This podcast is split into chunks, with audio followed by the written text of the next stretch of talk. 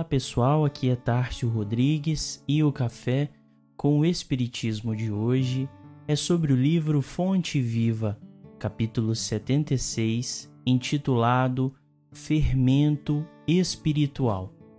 Psicografia de Francisco Cândido Xavier, onde Emmanuel nos diz: O fermento é uma substância que excita outras substâncias, e nossa vida é é sempre um fermento espiritual com que influenciamos as existências alheias.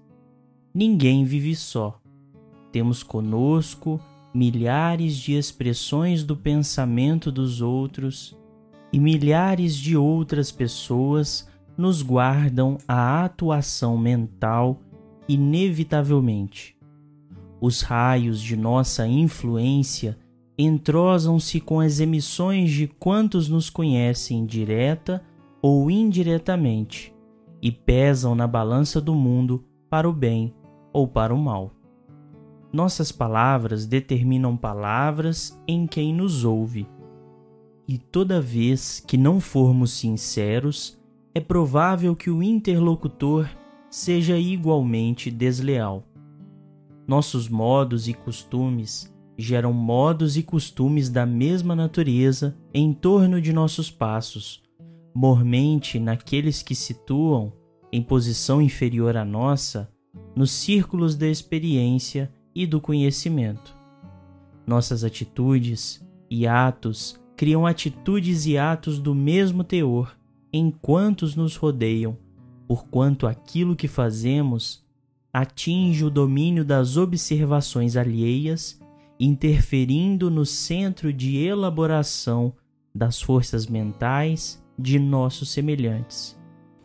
O único processo, portanto, de reformar edificando é aceitar as sugestões do bem e praticá-las intensivamente por intermédio de nossas ações.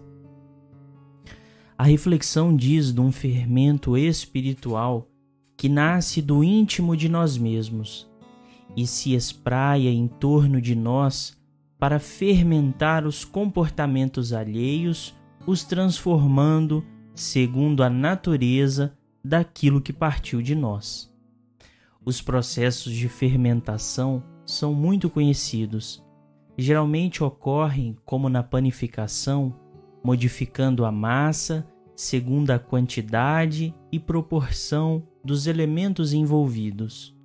O processo é invisível, mas passados alguns minutos da inserção do fermento junto da massa, e se percebe a modificação espontânea. Jesus mesmo usa o exemplo para explicar o reino dos céus numa das menores parábolas citadas pelos evangelistas. O reino dos céus é semelhante ao fermento que uma mulher toma e introduz em três medidas de farinha, até que tudo esteja levedado. Costumamos associar as três medidas de fermento às três revelações de Moisés, Jesus e o Espiritismo. E para nossa reflexão, essa comparação é extremamente oportuna.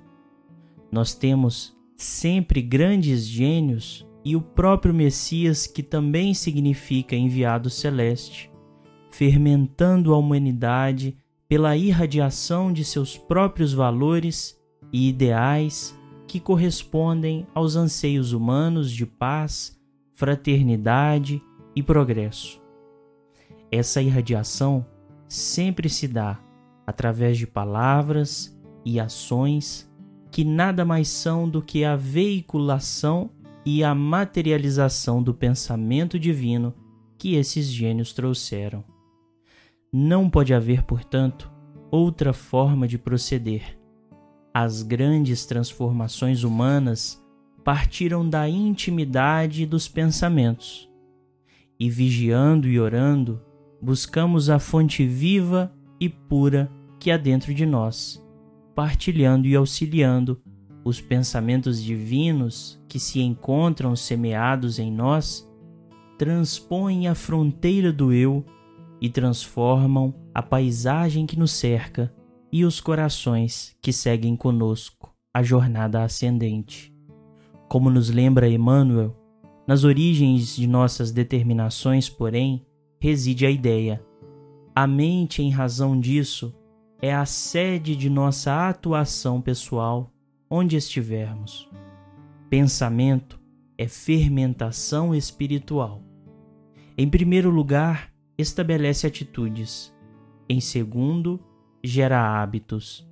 E depois, governa expressões e palavras, através das quais a individualidade influencia na vida e no mundo. Regenerado, pois, o pensamento de um homem, o caminho que o conduz ao Senhor se lhe revela reto e limpo. Fiquem com Deus e até o próximo episódio do Café com o Espiritismo.